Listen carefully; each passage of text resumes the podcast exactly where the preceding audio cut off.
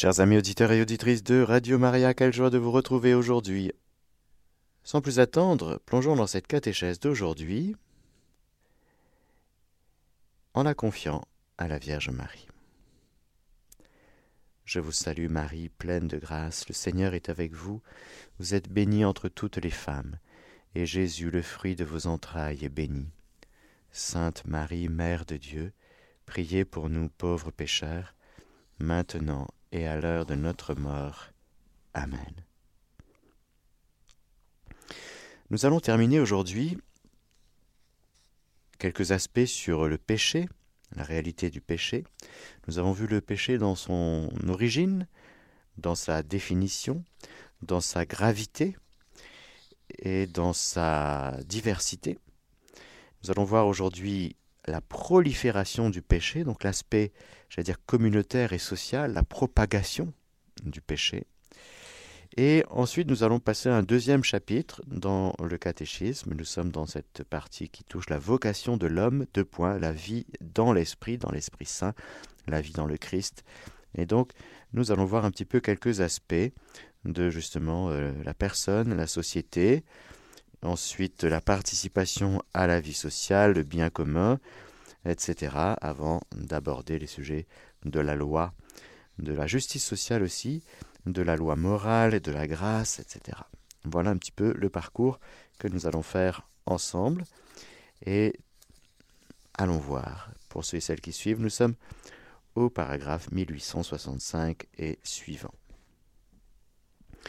Le péché crée un entraînement au péché.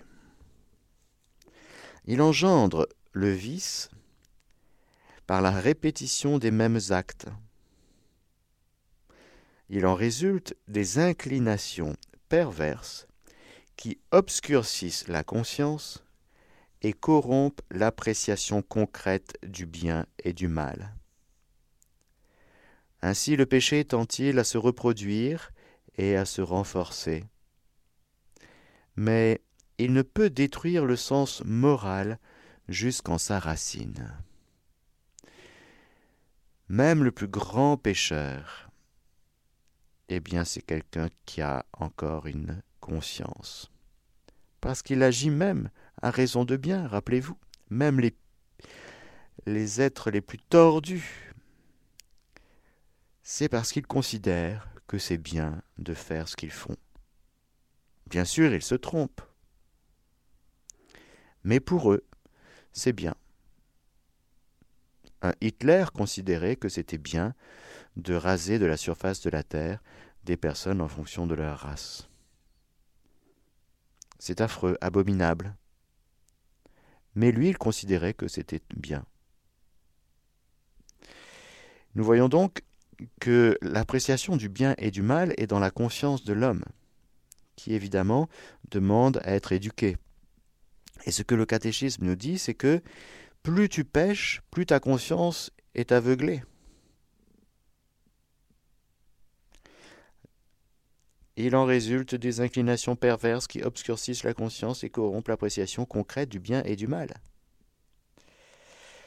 Les vices peuvent être rangés d'après les vertus qu'ils contrarient, ou encore rattachés aux péchés capitaux que l'expérience chrétienne a distingués à la suite de Saint Jean Cassien et de Saint Grégoire le Grand. Ils sont appelés capitaux parce qu'ils sont générateurs d'autres péchés, d'autres vices. Ce sont l'orgueil, l'avarice, l'envie, la colère, l'impureté, la gourmandise, la paresse ou l'acédie. Nous voyons en ces jours dans l'Écriture que Saül commence à être jaloux de David.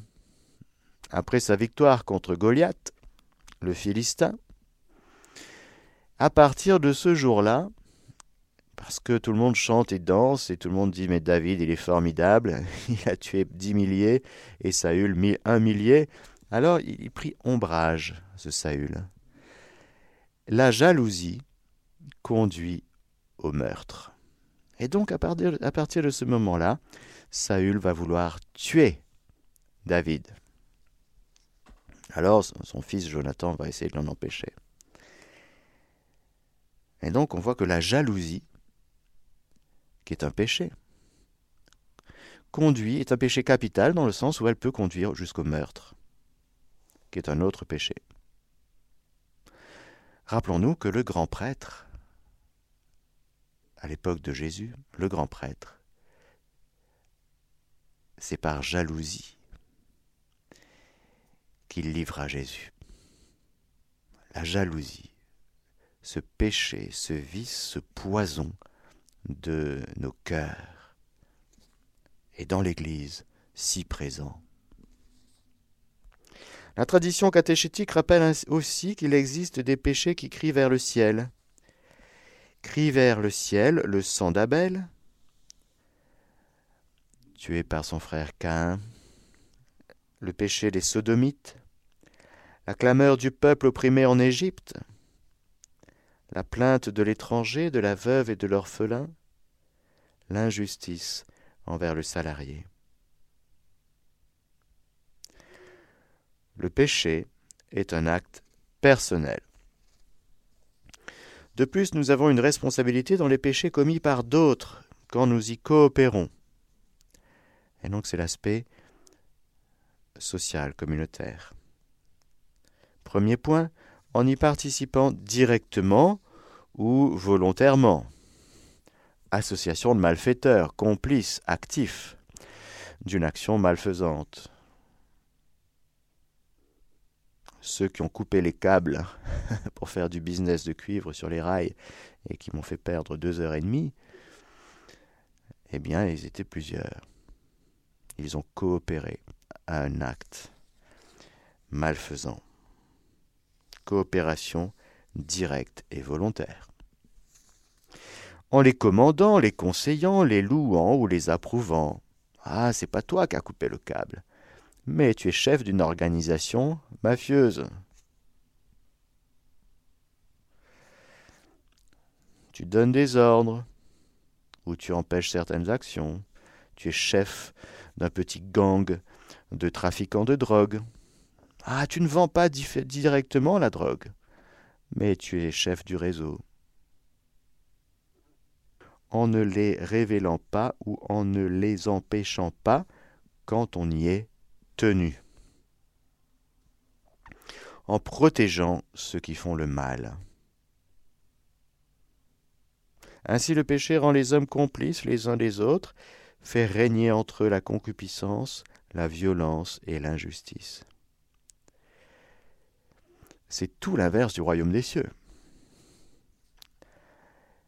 Le règne de la concupiscence, c'est l'anti-règne de Dieu qui, l'anti-royaume de Dieu qui est promis aux, aux pauvres de cœur. Le pauvre de cœur, il ne gère pas sa vie. Il vit des dons de Dieu qu'il partage. Il est héritier des dons de Dieu, mais il ne garde rien pour lui, il partage. Il n'est pas dans la concupiscence, c'est-à-dire dans la convoitise. Il ne cherche pas son intérêt. Il n'est pas là pour sauver sa peau, celui qui est dans le royaume, pour sauver sa vie. L'anti-royaume de Dieu, ce sont des hommes qui sont complices les uns des autres dans le péché, parce qu'ils laissent en eux gagner et régner l'esprit de convoitise, l'esprit de convoitise des yeux, de la chair, l'orgueil de la vie.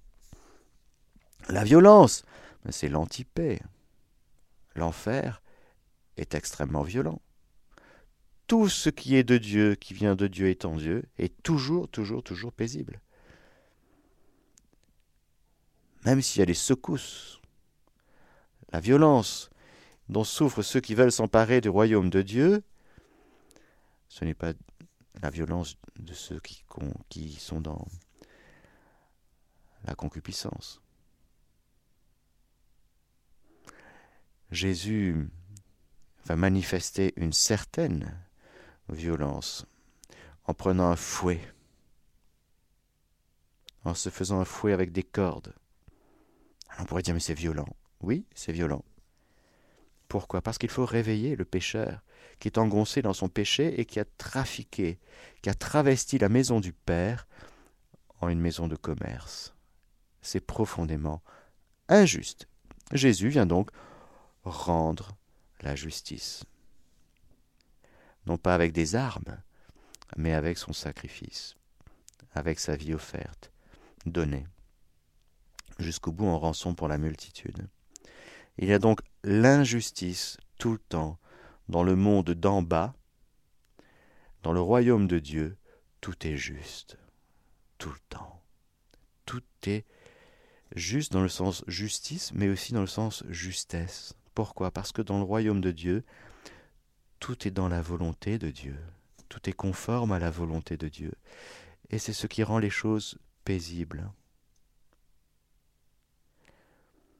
Ce qui rend les choses non paisibles, c'est la dissonance, c'est l'écart entre la volonté de Dieu et la volonté humaine, qui est une volonté rebelle, par le péché justement. Le péché rend l'homme rebelle. C'est un acte de rébellion, mais qui rend de plus en plus l'homme rebelle, c'est-à-dire euh, distant, résistant à la volonté de Dieu, désobéissant, râleur. Et nous pouvons lire dans le Deutéronome, mais tu as passé 40 ans au désert à râler, à murmurer. En fait, tu as un cœur dur, endurci, au fait, dans la révolte. Je t'ai sauvé d'Égypte pour t'emmener en terre promise, et au lieu de le faire en quelques jours, tu as passé 40 ans au désert. Pourquoi? Parce que ton esprit est un esprit de révolte. Ta volonté est rebelle. Alors les péchés provoquent des situations sociales et des institutions contraires à la bonté divine. Oui, nous en connaissons. Il y a même plein d'organisations sur cette terre en ce moment qui ont des noms très connus, pignon sur rue, financés avec l'argent des contribuables, mais qui sont des structures de péché. Les structures de péché sont l'expression et l'effet des péchés personnels. Ce sont des organisations qui ne font que du mal, toujours à raison de bien, toujours, oui, un peu d'humanitaire, toujours pour la sécurité, pour la santé, pour le bien-être, pour l'écologie, pour nana, tout que des trucs bien. Mais c'est pervers. C'est intrinsèquement pervers. Mais ça paraît bien. Au fond, ce sont des sépulcres blanchis. Ces structures elles paraissent bien, mais elles ne sont que structures de péché. Elles induisent leurs victimes, car c'est le cas, leurs victimes, à commettre le mal à leur tour. Autrement dit, il y a plein de gens qui travaillent dans des organisations. Elles font leur job. Elles le font bien, ce sont des gens bien. Il y a même des chrétiens qui travaillent dans des structures de péché. Non pas qu'elles adhèrent au péché ou à l'objet de ces structures. Elles peuvent se tromper, mais elles, ont un job. Il faut bien nourrir la famille. Mais malgré elles, parfois, elles sont poussées à commettre le péché. Il y a une telle pression. Dans un sens analogique, elles constituent un péché social, entre guillemets. C'est un sens analogique, car encore une fois, le péché n'est pas social, le péché est toujours personnel. C'est toujours quelqu'un qui pêche. Ce n'est pas une structure, ce n'est pas une organisation, non. Ce sont des structures de péché, c'est une expression de Jean-Paul II. Mais une structure, une organisation est composée d'êtres humains qui, eux, ont l'esprit tordu et qui pêche personnellement. Voilà donc le lien entre le péché qui est personnel et sa déflagration sur la communauté humaine. Bonne transition pour maintenant accéder à ce deuxième chapitre qui a pour titre justement la communauté humaine, au paragraphe 1877, qui nous dit ceci, c'est très important. La vocation de l'humanité est de manifester l'image de Dieu. C'est magnifique. La vocation de l'humanité est de manifester l'image de Dieu et d'être transformé à l'image du Fils unique du Père. Cette vocation revêt une forme personnelle puisque chacun est appelé à entrer dans la béatitude divine. Elle concerne aussi l'ensemble de la communauté humaine. Nous allons poursuivre notre lecture commentée. L'article 1 a comme titre La personne et la société. Le caractère communautaire de la vocation humaine. Je sais bien que nous tous, nous avons des désirs parfois d'être seuls sur une île déserte. Hein? Ça, vous est, ça vous est déjà arrivé? Bon, eh oui. Tous les hommes sont appelés à la même fin, Dieu lui-même. Il existe une certaine ressemblance entre l'union des personnes divines et la fraternité que les hommes doivent instaurer entre eux, dans la vérité et l'amour. La vérité et l'amour. L'amour du prochain est inséparable de l'amour pour Dieu. C'est bien là le nœud parce que nous aimerions aimer Dieu de tout notre cœur, de toute notre force, de tous nos moyens. Dieu, tu es tout pour moi, Seigneur. Et puis notre frère, oh là là, c'est beaucoup plus compliqué. C'est sûr. Il ne ronfle pas, il ne fume pas, il ne, pêche pas. Dieu, c'est toujours merveilleux avec lui. Ben oui, c'est normal. Il est la béatitude. Mais le Seigneur nous a liés, non seulement dans ce mystère de communion avec lui, mais dans un mystère de communion interpersonnelle entre êtres humains. De sorte que les deux commandements de l'amour n'en sont qu'un. Nous n'avons qu'un seul cœur, frères et sœurs. Deux poumons, mais un seul cœur. Un seul cœur pour aimer le Seigneur et pour se laisser aimer par lui. Et avec ce même cœur, aimer notre frère, notre sœur, et nous laisser aimer par lui, par elle. La réalité de l'amour du prochain est inséparable de celle de l'amour de Dieu.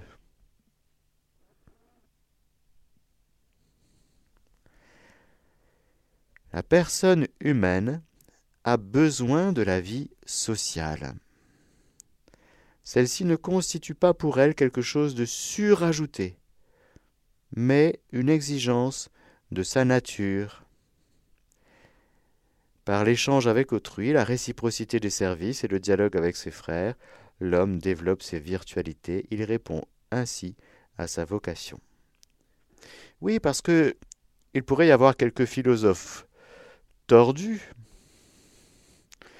qui pourraient dire, par exemple, que la vie en société est quelque chose de surajouté à notre nature, que nous ne sommes pas de nature sociale. Nous sommes euh, créés, isolés, chacun une île, et puis par euh, nécessité, euh, nécessité de se reproduire, nécessité de travailler ensemble, nécessité de collaborer, nécessité de, oui, d'un certain vivre ensemble, mais qui au fond nous saoulerait tous, nous fatiguerait tous. Mais bon, puisqu'il faut le faire, allons-y, vous voyez. Ça, c'est une certaine philosophie qui dit que, eh bien, l'homme n'est pas naturellement social, mais qu'il est social de manière surajoutée à notre nature. Eh bien, évidemment, ce genre de philosophie est complètement erroné. Bah, tout simplement, il n'y a qu'à voir comment nous arrivons en ce monde. Vous avez remarqué comme moi que nous sommes arrivés en ce monde Eh bien, dans le sein maternel, dans les entrailles de quelqu'un, avec euh, l'aide de quelqu'un d'autre, et que nous sommes le fruit d'une union.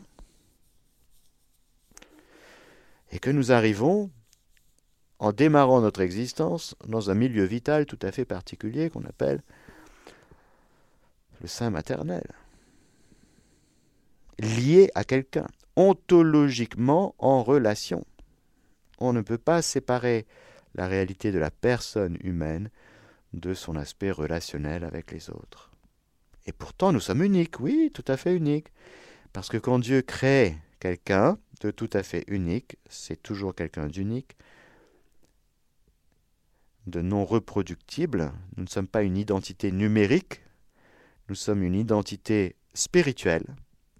Dieu crée une personne humaine et chacun de nous, nous sommes une personne spirituelle.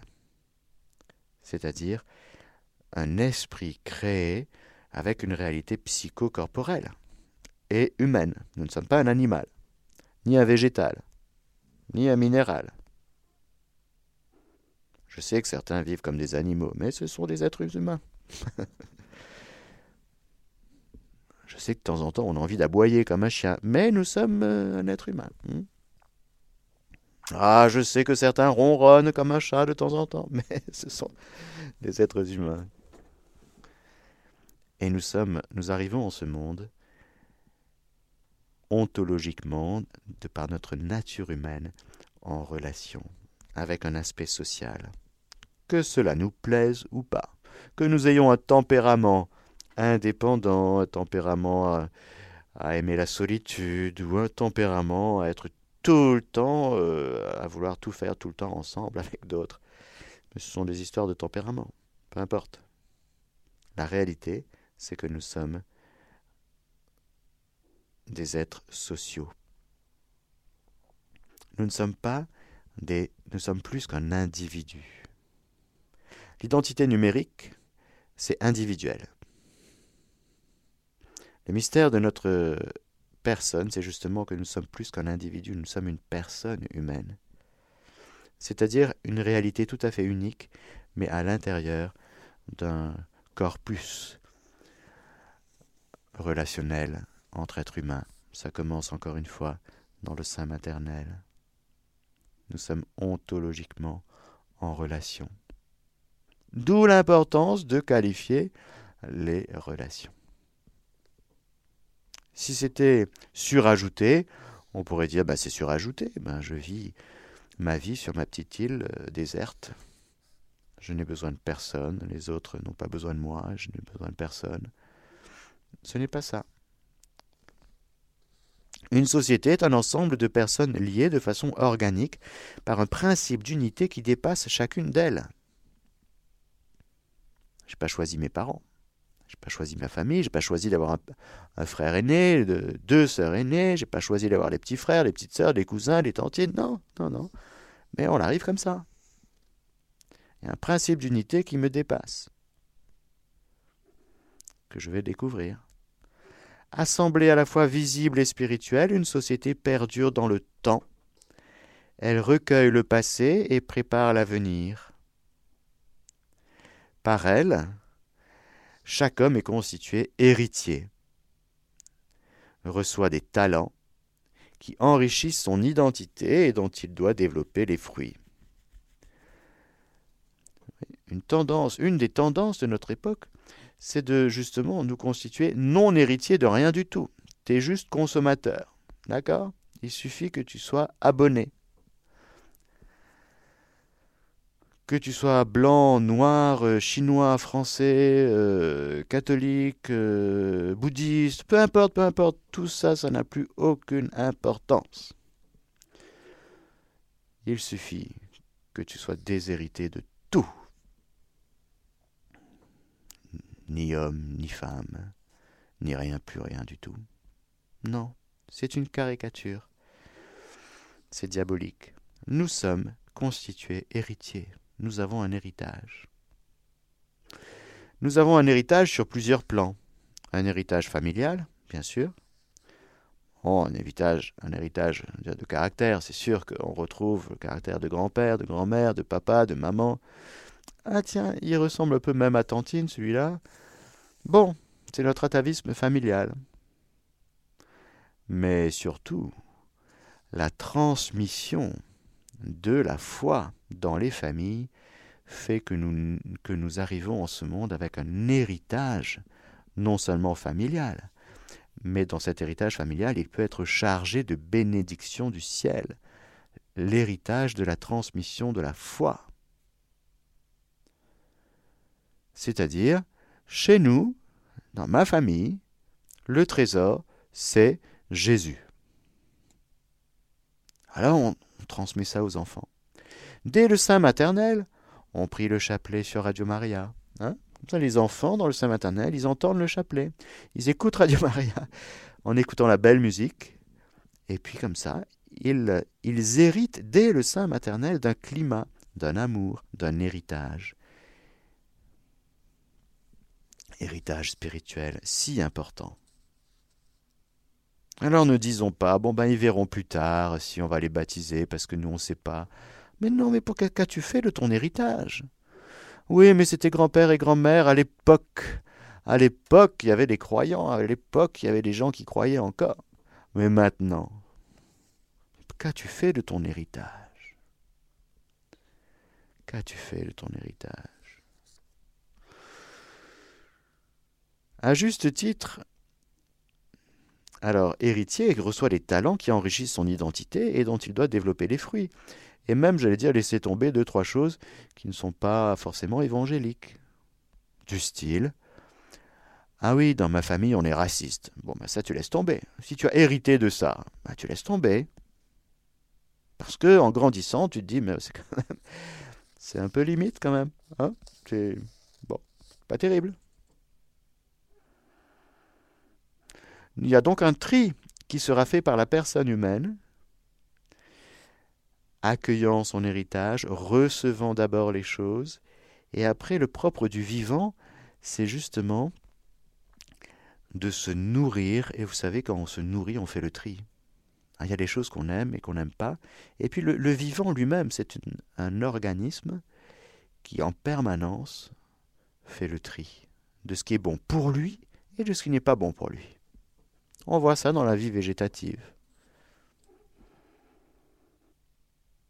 Et donc, on va dire, ben, ben il y a trop de sucre, on arrête un peu le sucre. Bon. Et puis, euh, mais même dans son organisme, le vivant, un grand vivant, c'est quelqu'un qui peut tout recevoir, mais qui fait le tri parce qu'il ne va prendre que ce qui va le nourrir et le faire avancer, le faire grandir. On voit ça dans la vie végétative et on voit ça dans la vie spirituelle. Dans la vie spirituelle, je peux tout entendre, les uns, les autres, mais je ne peux garder, si je suis un grand vivant, que ce qui me fait avancer dans la sainteté, que ce qui me fait avancer vers une plus grande intimité avec Dieu. Et s'il y a quelque chose que je considère comme ne m'aidant pas, ne m'édifiant pas, ne m'aidant pas à grandir, me nourrir, si je considère une nourriture frelatée, ben je ne la prends pas. Tout simplement. Pourquoi? Parce que je discerne. Alors soyons des grands vivants. Recevons notre héritage et grandissons. À juste titre, chacun doit le dévouement aux communautés dont il fait partie et le respect aux autorités en charge du bien commun. Chaque communauté se définit par son but et obéit en conséquence à des règles spécifiques, mais la personne humaine est et doit être le principe, le sujet et la fin de toutes les institutions sociales.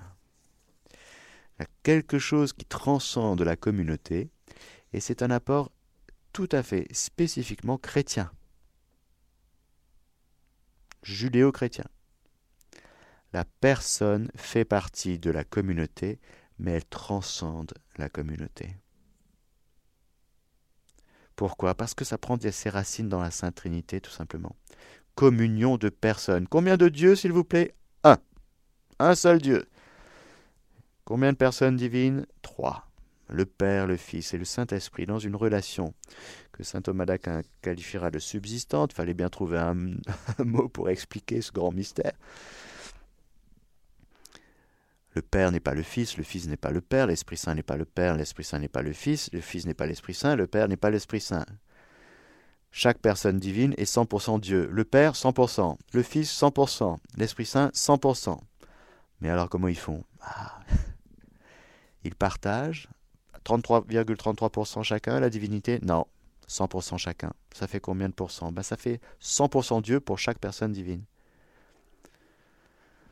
Le Père est lumière, le Fils est lumière, l'Esprit Saint est lumière. Ça fait combien de lumière Ça fait une lumière. Dieu est lumière. Le Père est amour, le Fils est amour, l'Esprit Saint est amour. Ça fait combien d'amour Un. Dieu est amour. Alors, c'est un mystère, c'est-à-dire on ne comprend pas tout, mais on perçoit quand même que justement, la vocation de l'humanité est de manifester l'image de Dieu, mais de Dieu un et trine, oui, et d'être transformé à l'image du Fils unique du Père. Parce que de fait, en raison du péché des origines, en raison, du, péché originel, nous avons besoin de retrouver toutes ces choses. Nous ne savons plus vivre en communauté comme il faut. Nous ne savons plus parce que le cœur, le cœur de l'homme est tellement malade qu'il a besoin d'être sauvé. Et Jésus est notre sauveur. Et c'est par lui, avec lui et en lui, que nous retrouvons toutes choses. Dieu a dit, vous avez entendu qu'il a été dit? Moi, je vous dis. Jésus renomme toutes choses dans les évangiles pour qu'on réentende la parole de Dieu dans toute sa puissance originelle, au commencement. En arche, c'est-à-dire dans le dessein de Dieu. Il va falloir réentendre ce que c'est qu'une personne humaine, une communauté humaine. Parce qu'on ne sait plus. Nous, encore une fois, on vit la communauté humaine à partir des conflits. Après, ben, du coup, ben, il faut gérer les conflits. Et puis, du coup, il y a des gens qui sont spécialistes de la gestion des conflits. Ben, ça, tout ça, ça dans le royaume de Dieu, normalement, il n'y a pas. Et puis il n'y aura pas, parce qu'on va vivre cette réalité de plus en plus sur la terre, frères et sœurs, je vous signale. Le règne, le royaume de la divine volonté sur la terre, c'est une communauté humaine qui vit selon Dieu. Donc, il y aura des, des, jobs qui vont sauter, si vous voulez. Il n'y aura plus de, de coach pour euh, gérer les conflits. Ce sera fini, ça. C'est temporaire en raison de notre incapacité à vivre ensemble.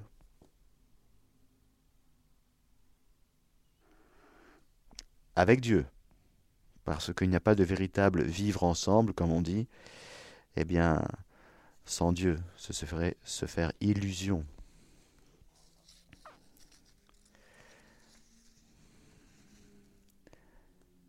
Certaines sociétés telles que la famille et la cité correspondent plus immédiatement à la nature de l'homme. Certaines sociétés telles que la famille et la cité correspondent plus immédiatement à la nature de l'homme. Elles lui sont nécessaires. Afin de favoriser la participation du plus grand nombre à la vie sociale, il faut encourager la création d'associations et d'institutions d'élection à but économique, culturel, socio, sportif, récréatif, professionnel, politique, aussi bien à l'intérieur des communautés politiques que sur le plan mondial. Cette socialisation exprime également la tendance naturelle qui pousse les humains à s'associer en vue d'atteindre les objectifs qui excèdent les capacités individuelles. Elle développe les qualités de la personne, en particulier son sens de l'initiative et de la responsabilité. Elle aide à garantir ses droits. Tout ça, c'est très bien. On voit tout de suite le problème. C'est que s'il n'y a pas Dieu là-dedans, bon courage. La socialisation présente aussi des dangers. Une intervention trop poussée de l'État peut menacer la liberté et l'initiative personnelle. Ah oui. Vous avez le droit de prendre un café si vous êtes debout, mais assis, non. vous avez le droit de manger à la cuisine. Laissez bien grand-père et grand-mère dans le salon, s'il vous plaît. Hein, c'est quand même particulier. Une intervention trop poussée de l'État peut menacer la liberté et l'initiative personnelle. La doctrine de l'Église a élaboré le principe dit de subsidiarité. Selon celui-ci, une société d'ordre supérieur ne doit pas intervenir dans la vie interne d'une société d'ordre inférieur en lui enlevant ses compétences, mais elle doit plutôt la soutenir en cas de nécessité et l'aider à coordonner son action avec elle, avec celle des autres éléments qui composent la société en vue du bien commun. Alors cette notion, ce principe de subsidiarité, propre à la doctrine sociale de l'Église, est très important. Car cela permet la responsabilisation de chaque niveau, avec des ponts entre chaque niveau, mais il y a des, autonomies responsables à chaque niveau, ce qui permet que chacun puisse faire ce qu'il a à faire en collaboration ajustée avec les autres niveaux inférieurs et supérieurs. Dieu n'a pas voulu retenir pour lui seul l'exercice de tous les pouvoirs. Il remet à chaque créature les fonctions qu'elle est capable d'exercer selon les capacités de sa nature propre. Ce mode de gouvernement doit être imité dans la vie sociale. Le comportement de Dieu dans le gouvernement du monde, qui témoigne de si grands égards pour la liberté humaine, devrait inspirer la sagesse de ceux qui gouvernent les communautés humaines, n'est-ce pas? Ils ont à se comporter en ministres de la providence divine.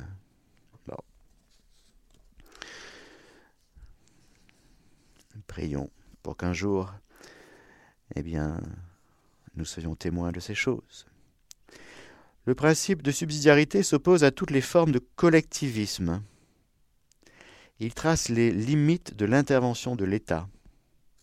Il vise à harmoniser les rapports entre les individus et les sociétés il tend à instaurer un véritable ordre international.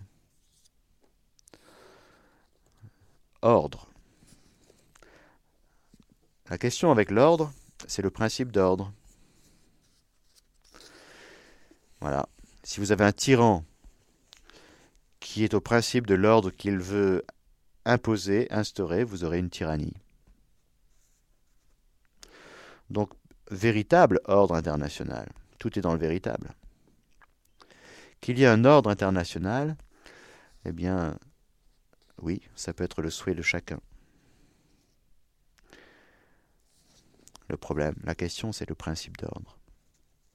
Si c'est un Dieu d'amour, provident, euh, de miséricorde, un Dieu lumière, si c'est au fond le Dieu révélé en Jésus-Christ, qui est le principe d'ordre de la vie en société, ça ne veut pas dire que tout le monde doit se faire baptiser, mais ça veut dire que tout le monde doit écouter son cœur et écouter Dieu qui parle au cœur. Alors oui, on pourra accéder petit à petit à un véritable ordre international. La difficulté, c'est que justement l'homme n'écoute plus son Dieu dans son cœur. Le pouvoir du diable a tout corrompu la personne humaine et la vie en société. De sorte que, même au niveau international, c'est très compliqué. Terminons avec euh, quelques paragraphes qui parlent de la conversion et la société. La société est indispensable à la réalisation de la vocation humaine. Pour atteindre ce but, il faut que soit respectée la juste hiérarchie des valeurs qui subordonne les dimensions physiques et instinctives aux dimensions intérieures et spirituelles. La vie en société doit être considérée avant tout comme une réalité d'ordre spirituel. Elle est, en effet, échange de connaissances dans la lumière de la vérité, exercice de droit et accomplissement des devoirs, émulation dans la recherche du bien moral, communion dans la noble jouissance du beau, en toutes ses expressions légitimes, disposition permanente à communiquer à autrui le meilleur de soi-même, et aspiration commune à un constant enrichissement spirituel. Telles sont les valeurs qui doivent animer et orienter l'activité culturelle, la vie économique, l'organisation sociale, les mouvements et les régimes politiques, la législation et toutes les autres expressions de la vie sociale dans sa continuelle évolution. La vision chrétienne de la société est une vision qui respecte les différents niveaux et les différents étages et qui intègre tous les domaines de la condition humaine. Sa dimension physique, avec euh, le repos, le sport, le travail, la vie familiale, les loisirs. Quand tout est ordonné à partir du principe d'ordre qu'est le Seigneur, il y a de la place pour toutes les dimensions. La culture, parce que tout, encore une fois, toute la vie humaine et sociale doit être à l'image de ce Dieu. Refléter quelque chose du mystère de Dieu. Même la vie économique, la manière de vivre l'économie, eh bien, ça doit être pensé en fonction de plusieurs critères qui doivent prendre leur origine en ce Dieu juste, en ce Dieu providence.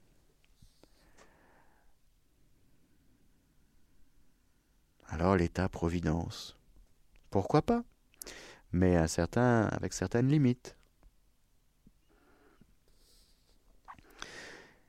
L'inversion des moyens et des fins qui aboutit à donner valeur de fin ultime à ce qui n'est que moyen d'y concourir, ou à considérer les personnes comme de purs moyens en vue d'un but, engendre des structures injustes qui rendent ardue et pratiquement impossible une conduite chrétienne, conforme au commandement du divin législateur.